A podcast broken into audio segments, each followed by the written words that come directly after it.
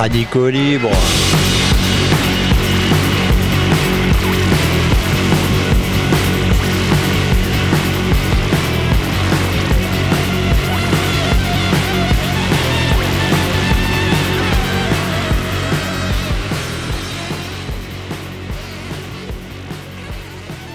Bonjour à tous. Vous êtes toujours sur le 107.3 de Radio Alpa pour une émission intitulée Radicaux Libre dont les derniers opus sont disponibles dans la page de l'émission Radicaux Libre sur le site radioalpa.com. On aurait pu vous parler du mouvement des agriculteurs. La Confédération paysanne continue ses actions pour réclamer des revenus garantis pour les paysans. Il y en a d'autres aussi dans des fédérations départementales des exploitants agricoles.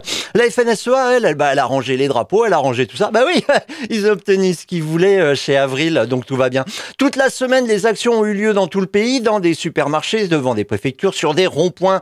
Tiens, ça me rappelle quelque chose, les ronds-points. Pour demander quoi? Eh bien, un revenu décent et à minima le respect de la loi Egalim. Bah ouais, parce que pondre des lois, faire semblant de, euh, arriver sur les plateaux, faire waouh, vous avez vu tout ce qu'on a fait pour vous?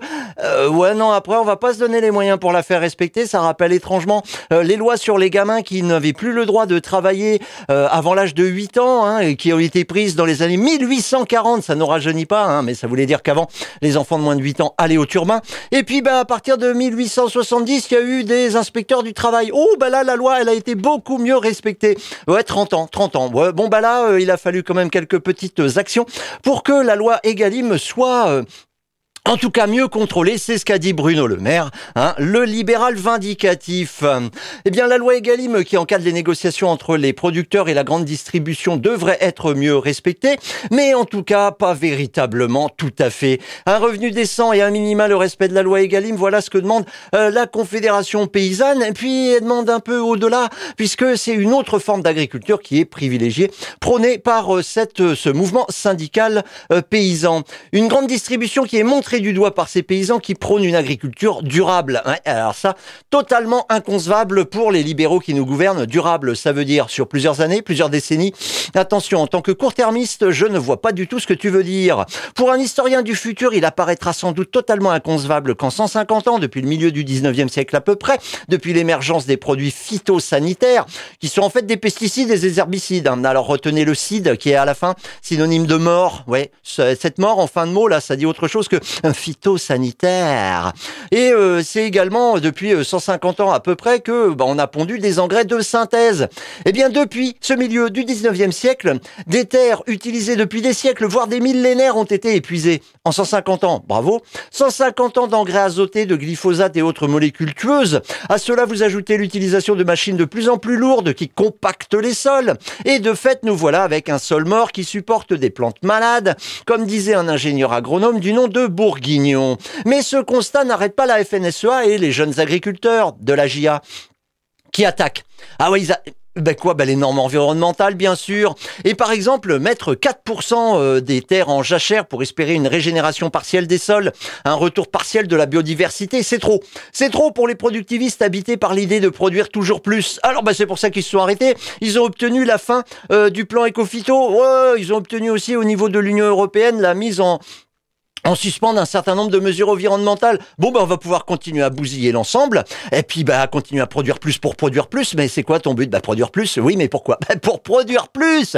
Il existe donc des détentes, des eff des défenseurs d'une autre agriculture qui revendiquent le fait que l'agriculture n'est pas une marchandise. Totalement inconcevable également pour les libéraux qui nous gouvernent et ceux qui sont à la tête de certaines organisations euh, agricoles syndicales, puisque tout est marchandise pour un libéral. Ben non, ben non, ben non. Normalement, ça sert en premier lieu à se nourrir l'agriculture, activité indispensable s'il en est. Si vous avez dans votre entourage des exploitants agricoles, n'hésitez pas à leur glisser à l'oreille que l'agriculture n'est pas une marchandise. Le répétez pas trop longtemps non plus. Essayez argumenter quand même. Tiens, par la même occasion, glissez-leur une petite info sur les géants du secteur comme Lactalis, qui achètent pas cher du lait pour s'en mettre plein les poches.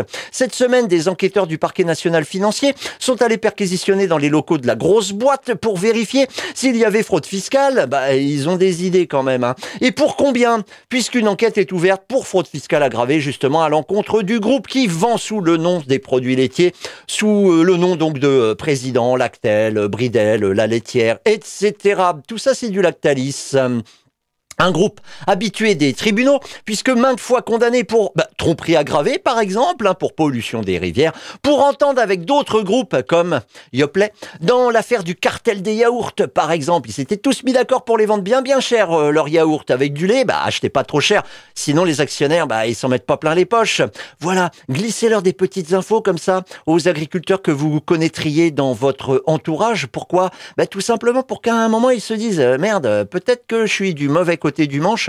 C'est vrai que c'est pas con cette idée que l'agriculture, elle a un seul but, nourrir la population. C'est pas con, mais pas con du tout. J'arrête. C'est la minute des enfants. Aujourd'hui, le MM. M comme mensonge, bah tiens, il n'y a pas de hasard. Le mensonge est souvent utilisé par les gens qui contrôlent le système pour conserver leur pouvoir sur les adultes. Ceux-ci sont manipulés comme des marionnettes par les partis politiques qui font des promesses qui ne se réalisent jamais. Puisque la réalité est amère et décevante, bien des adultes préfèrent croire aux mensonges, même si c'est de ton avenir qu'il est question. Hmm. Voilà, ça c'est tiré de quoi déjà? Eh ben, C'est tiré du dictionnaire anarchiste des enfants euh, aux éditions Atelier de création libertaire, parce qu'il faut parler aux enfants, il faut leur dire quoi? Ben, Leur dire malheureusement la cruelle vérité. Eh oui, et arrêter les mensonges?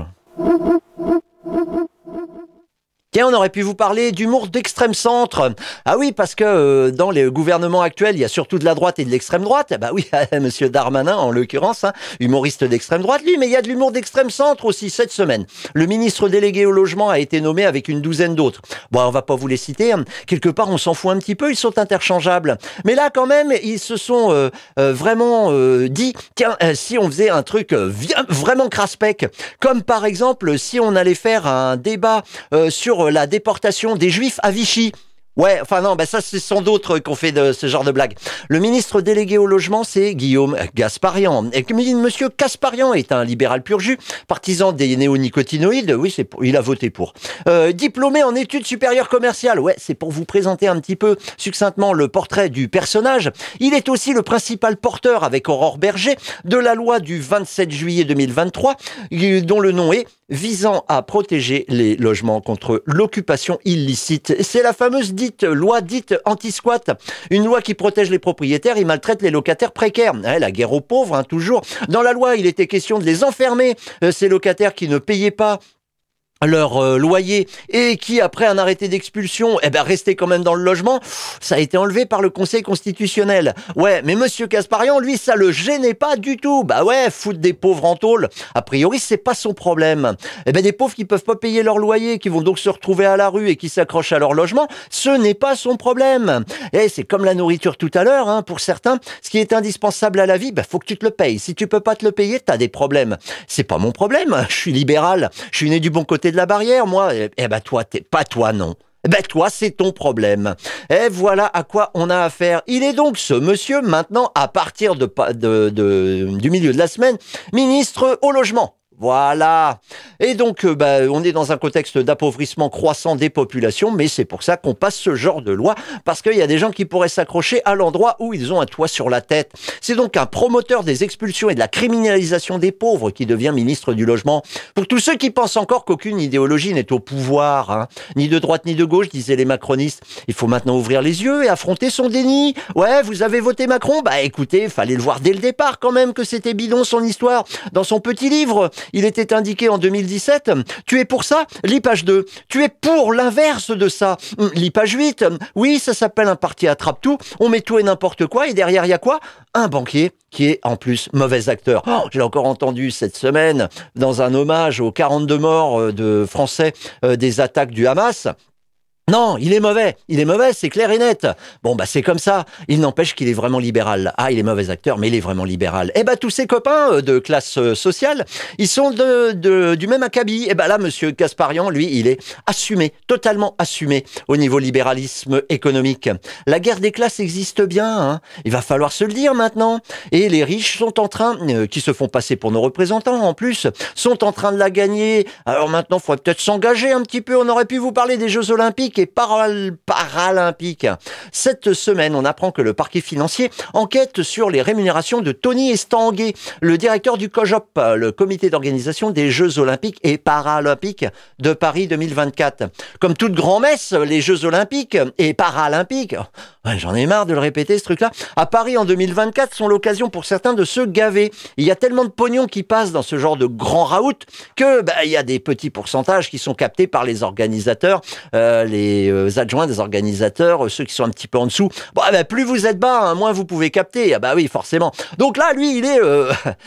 il est directeur. Waouh eh ben dans ce cas, c'est 270 000 euros par an entre 2018 et 2020 de rémunération, soit 22 500 euros par mois. Un salaire connu, hein, puisque un article de l'équipe, le quotidien de l'esport, nous l'annonce en mars 2028. Sa ministre de tutelle, l'inénarrable Amélie Oudéa Castera, aurait crié à l'indigence, elle qui s'estimait mal payée avec 500 000 euros par an, soit 41 600 euros par mois, à la tête de la Fédération française de tennis.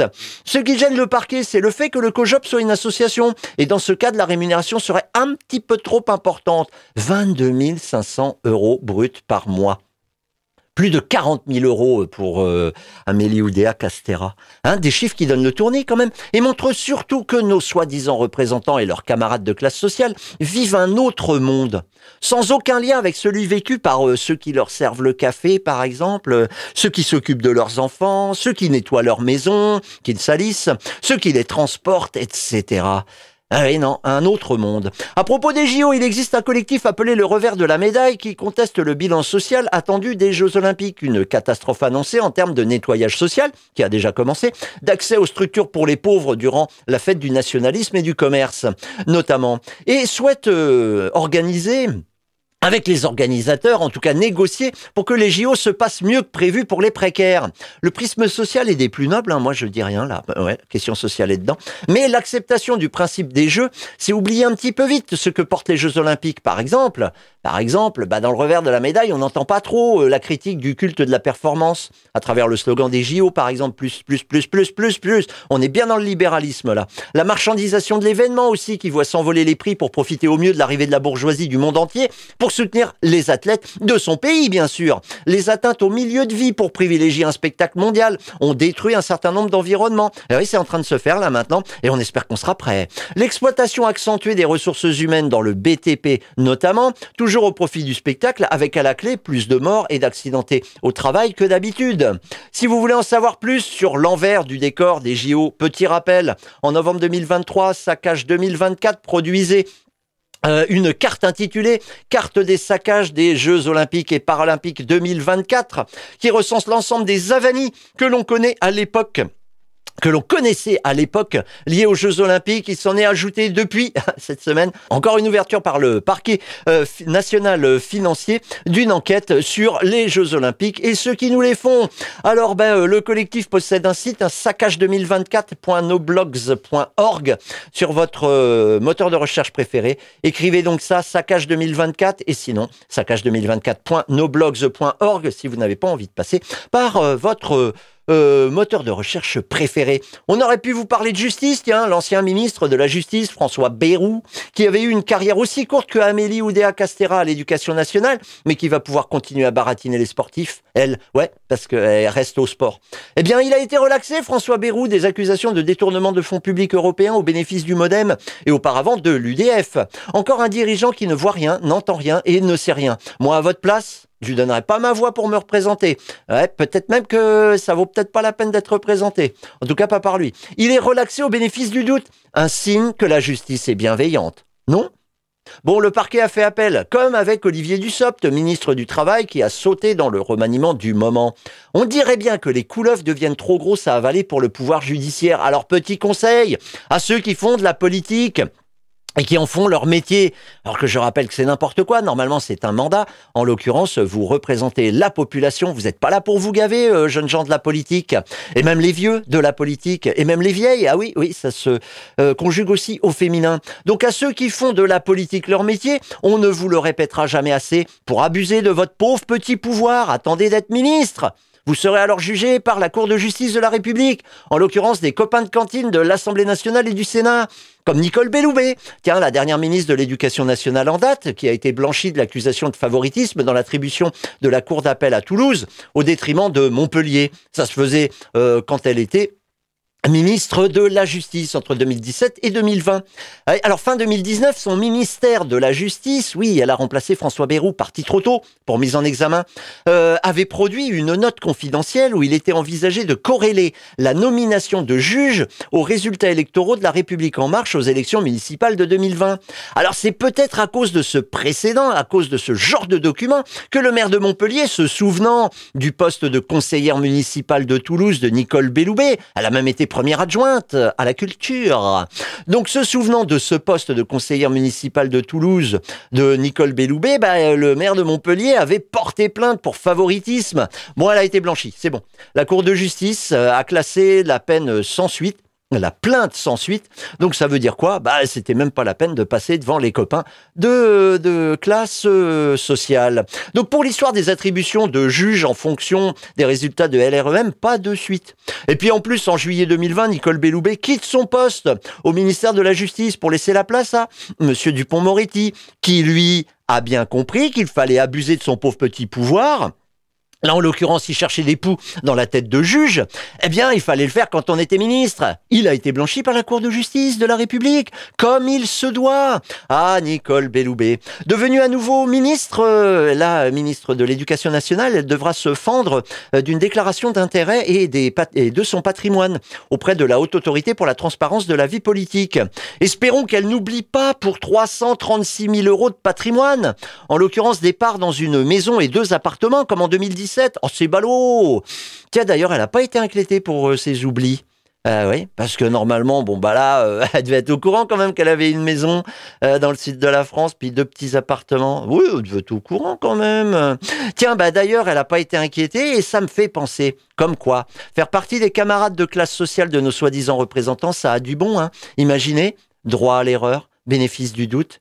Bon, on aurait pu vous parler euh, de tout ça, on, aurait pu vous parler également euh, euh, de bah, la réalité de ce monde. En l'occurrence, souvenons-nous que pendant la semaine qui est passée, il y a eu en moyenne 17 morts au travail.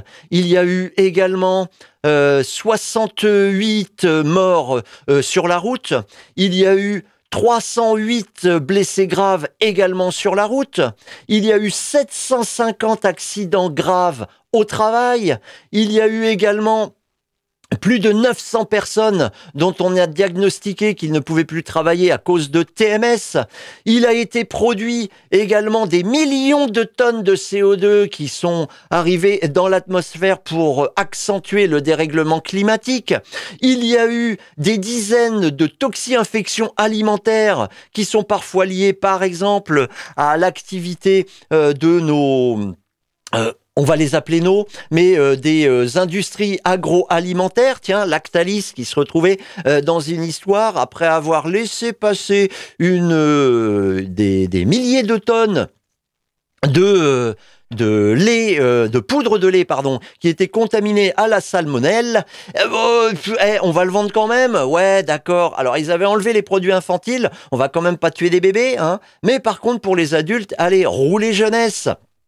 Bon, bah tout ça pour vous dire que dans la vraie vie, il se passe autre chose euh, que euh, notamment euh, pour les Jeux Olympiques, etc., où on a encore des histoires complètement délirantes. je vous rappelle quand même que saccage2024.noblogs.org, eh ben, c'est autre chose. On a d'autres informations que la grand-messe sportive. C'est autre chose que le sourire qui part notre joli minois quand on apprend que les médailles contiendront un petit morceau de Tour Eiffel dedans. Waouh La flamme, c'est à partir du mois de mai, il paraît. Je dis ça, je dis rien. Voilà, on aurait pu vous parler de tout ça, mais euh, on a quand même préféré vous parler de forêt. Pourquoi? Eh ben, euh, oh, faut que je retrouve mon truc. On a préféré vous parler de forêt, on vous le dit juste après.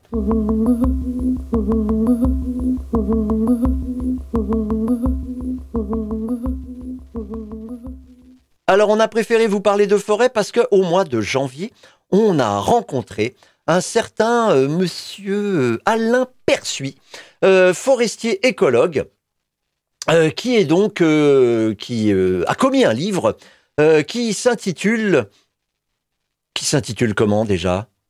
Eh ben sauver les forêts tout simplement. Alors on semble un petit peu éloigné de nos sujets habituels, mais en parlant des forêts, on va tenter de remettre certaines choses à l'endroit. Dans la société actuelle, le concept de forêt est passé par les fourches codines de l'économisme.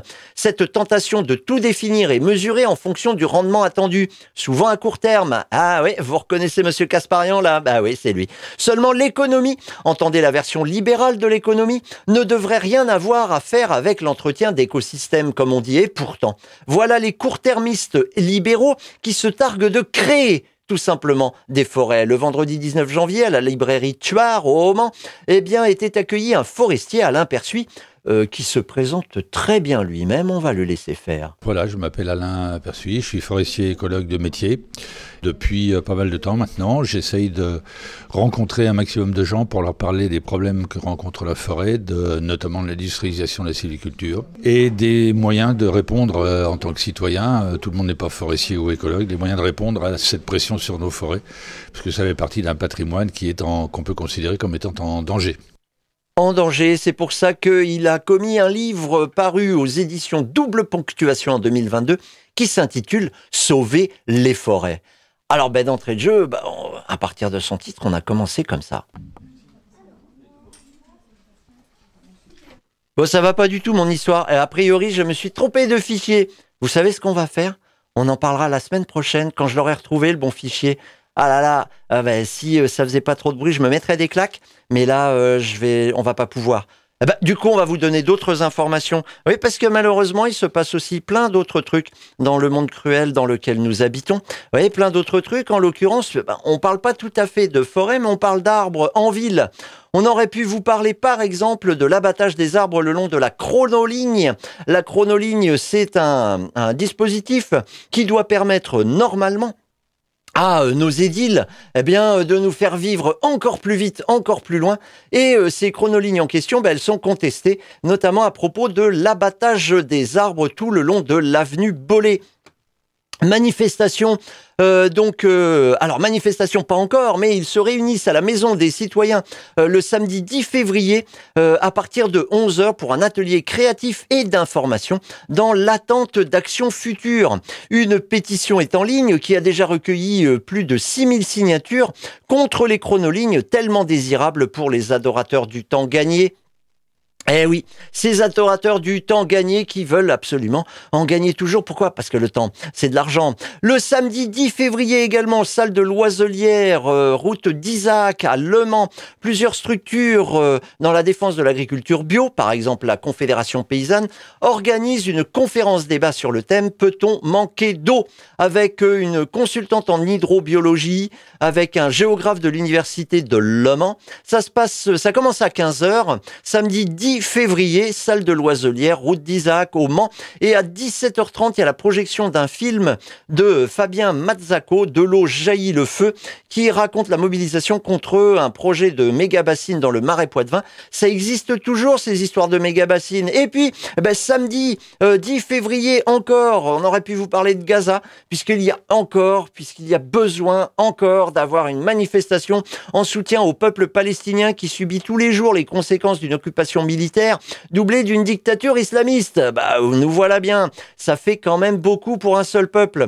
Samedi 10 février, donc à 14h, rendez-vous place de la République. Et puis, bah, petit rappel, euh, là, il y a une guerre qui est oubliée, celle du Rojava contre les autorités turques. Le Rojava étant une structure étatique qui a été créée au nord-est de la Syrie et euh, ben, qui lutte pour euh, euh, conserver un minimum d'autonomie face bah, à l'État syrien et face aux autorités turques qui n'aiment pas trop voir des Kurdes s'associer avec d'autres peuples pour générer un territoire qui bah, en plus est à moitié communisto-libertaire allons bon. Alors le problème, c'est que ben, euh, cette expérience pourrait mieux se dérouler si euh, les euh, populations n'avaient pas besoin de se déclarer comme étant un peuple en armes et n'avaient pas besoin de se défendre contre des agressions militaires qui ont lieu un petit peu tout autour. Donc si vous voulez des infos sur cette guerre du Rojava, roginfo.com, R-O-J-I-N-F-O.com. Donc plein de choses ce samedi 10 février et pas que euh, pas que du, du réjouissant puisque cette ce week-end il y a euh, un petit programme antifasciste allemand. Pourquoi? Eh bien parce que il y a une manifestation d'une association qui s'appelle Ultime Rempart euh, plutôt plutôt catho de base, euh, de base intégriste. Euh, ils ont rendez-vous à 18h place Saint-Benoît, donc de fait à 17h15 place de la République près des ascenseurs. Euh, un appel à une manifestation unitaire et solidaire antifasciste contre Ultime Rempart et d'autres fascistes qui devraient se pointer à Angers cette semaine. Une manifestation pour les victimes du des émeutes du 6 février euh, a été interdite euh, du fait euh, de, bah, de, de, problèmes à l'ordre public. Là, j'ai rien vu passer à propos des deux manifestations dont je suis en train de vous parler. ça a été précédé hier, vendredi 9 février, à la Maison des Citoyens, d'une projection sur les Faflix, des informations que vous pouvez retrouver sur le site Street Press, un média très important sur la lutte contre le fascisme, mais enfin qui donne de l'information sur euh, des, informations qui sont parfois reprises euh, par euh, les grands médias entre guillemets sur justement ces groupes et groupuscules bah, qui gangrènent un petit peu la vie politique française et puis qui gangrènent aussi un certain nombre de de mm, alors de professions Hein, voilà, on pourrait dire ça comme ça. Et sinon, le dimanche 11 février, euh, toujours à la Maison des Citoyens, à 14h30, présentation du livre 10 questions sur l'antifascisme par le collectif La Horde. La Horde en question, c'est un collectif euh, que l'on peut trouver euh, sur les internets et qui lutte également contre euh, les dérives euh, fascistes. Alors quand je dis dérives fascistes, c'est euh, le fascisme tout court. Hein.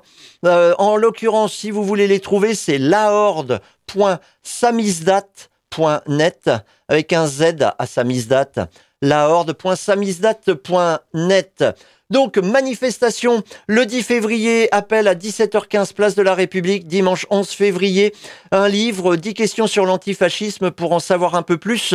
Euh, ça sert toujours d'être un peu plus au courant, puisque ça permet souvent de mieux lutter Bon ben voilà, nous euh, on va tout simplement vous quitter. On reviendra avec des forêts la semaine prochaine et je sais pas si ça s'est entendu, mais ça y est, elle est venue la claque. Non, mais euh, il va falloir bosser un petit peu là. Donc, euh, ben, sinon, n'oubliez pas qu'il existe aussi cette rue de la Marne, au Mans, un centre social autogéré qui s'appelle l'Allumette et qui a euh, des activités toute la semaine, mais en l'occurrence le mercredi et le samedi entre 14 et 19, je crois pas dire de bêtises, eh bien euh, c'est ouvert pour accueillir euh, euh, ceux qui voudraient bah, se renseigner, ceux qui ont besoin d'informations et ceux qui auront envie de passer un petit peu de temps, pourquoi pas à discuter, pourquoi pas à bouquiner puisqu'il y a une bibliothèque, pourquoi pas à laver du linge puisqu'il y a des il y a des, des, machines à laver. Pourquoi pas faire à manger puisqu'il y a une cuisine? Enfin bon, il se passe plein de trucs. Allez les voir. Demandez euh, à voir euh, ce qui se passe là-bas. Cette rue de la Marne, au Mans, un centre social autogéré. Nous, en attendant de se retrouver avec des forêts et bon, euh, un gouvernement au complet, moi je suis totalement rassuré là. Je vous dis tout simplement, allez, au revoir.